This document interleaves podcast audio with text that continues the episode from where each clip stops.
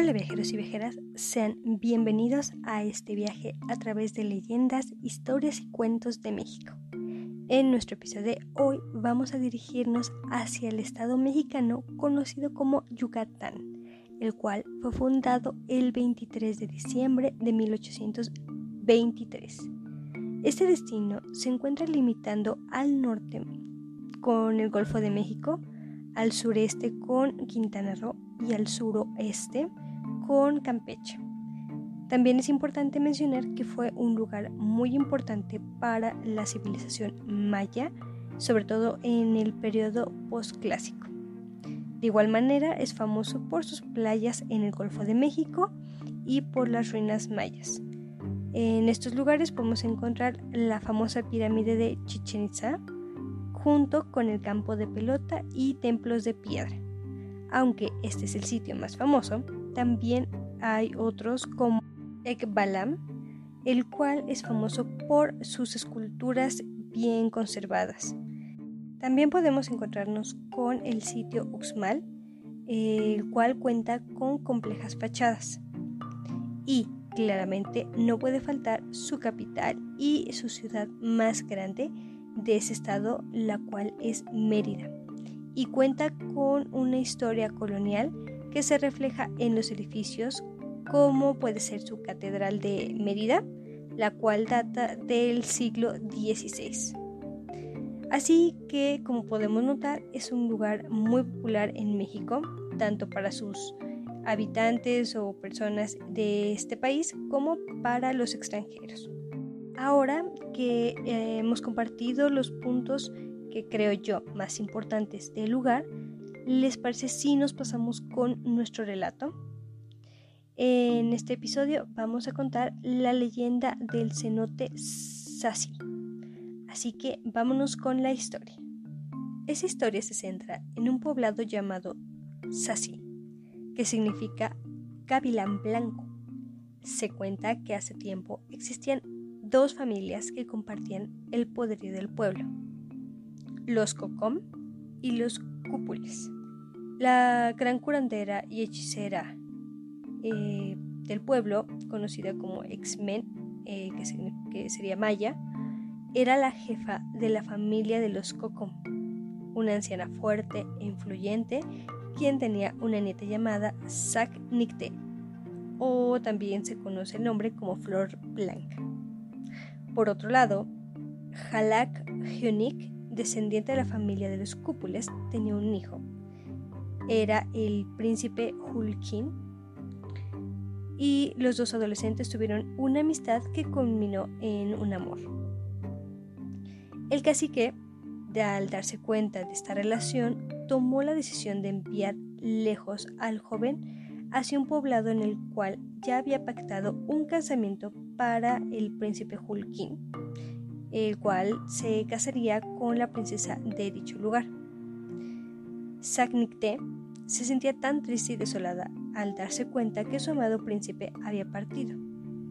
Incluso ella perdió su alegría que la caracterizaba y aquel brillo en sus ojos ya no se veía más. Así que, sin saber qué más hacer, le confesó a su abuela que se encontraba embarazada de Hulkin la abuela, que era la hechicera más poderosa del pueblo, le prometió que usaría todo su poder para traer de vuelta a su amado príncipe. Pero él, estando en aquel poblado lejano, se había olvidado de ella gracias a la hermosura de su nueva pareja. Un día, Sagnicte, al darse cuenta de la boda de Hulkin, tomó la decisión de atarse una piedra a su hermosa cabellera y arrojarse al fondo del cenote maya, el cual hoy en día es conocido como el cenote Sasí Justo en ese instante el príncipe sintió un enorme mal exactamente en el corazón. Esto lo llevó de vuelta a Sassi solo para darse cuenta de que su querida había muerto. Preso del mal, Hulkin además se lanzó al cenote dejándose ahogar por demostrarle a Sagnite su amor incondicional. La hechicera al notar este acto dijo, Te he cumplido, Sagnite, he traído otra vez a tu amor.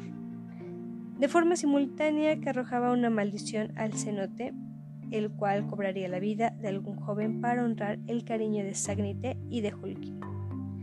En la actualidad se puede hallar el cenote así como un lugar turístico, pero la historia sigue eh, viva en Valladolid todos los años cuando el manto verde del agua se torna a un tono oscuro, se ahoga a una persona, cumpliéndose de esta forma la maldición de la hechicera.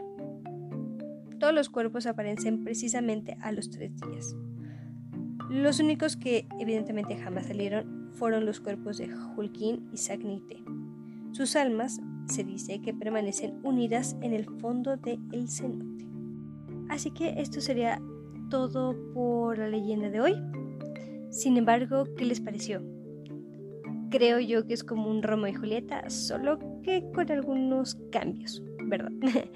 Aquí involucramos a una hechicera, involucramos a, a no tanto al discurso entre familias, pero pues sí sí una discordia, ¿no? Entonces, a mí me pareció una leyenda increíblemente asombrosa mm, y la verdad más asombroso o más interesante creo yo que es que esta leyenda no solo sigue viva eh, en estos lugares, sino que además también siguen haciendo este, por así decirlo, ritual para continuar con la maldición que pues obviamente dejó la hechicera, ¿no? Hace bastante tiempo.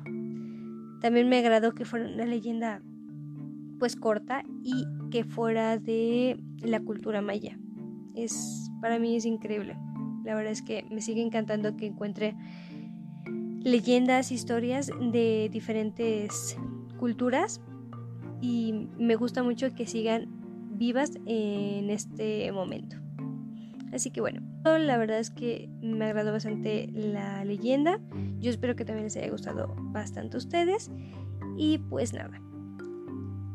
La verdad es que estoy bastante, bastante emocionada de que ya casi vamos a acabar con nuestra primera temporada. La verdad es que estoy bastante emocionada de ver el progreso en un proyecto que para mí la verdad es nuevo y que además pues es de un tema que me encanta y la verdad es que me encanta compartirlo con toda la gente. Así que bueno, yo creo que es un gran logro que muchas personas lleguen a tener este contenido y que además lo puedan compartir con sus amigos, con sus familiares o con personas que incluso les agrade este tema. Por lo que les agradezco mucho a todos los que me escuchan y que disfruten muchísimo todas estas historias.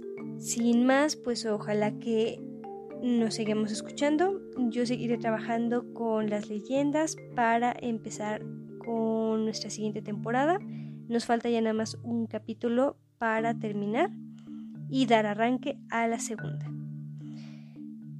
Así que yo me despido con mi usual frase la cual es la siguiente.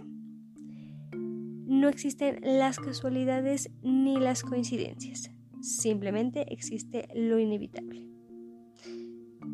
Muchísimas gracias por escucharme, les mando un abrazo grandísimo, también les deseo que tengan un excelente día o una bonita tarde o una amena noche. Que disfruten su día y nos estaremos escuchando muy pronto. Bye.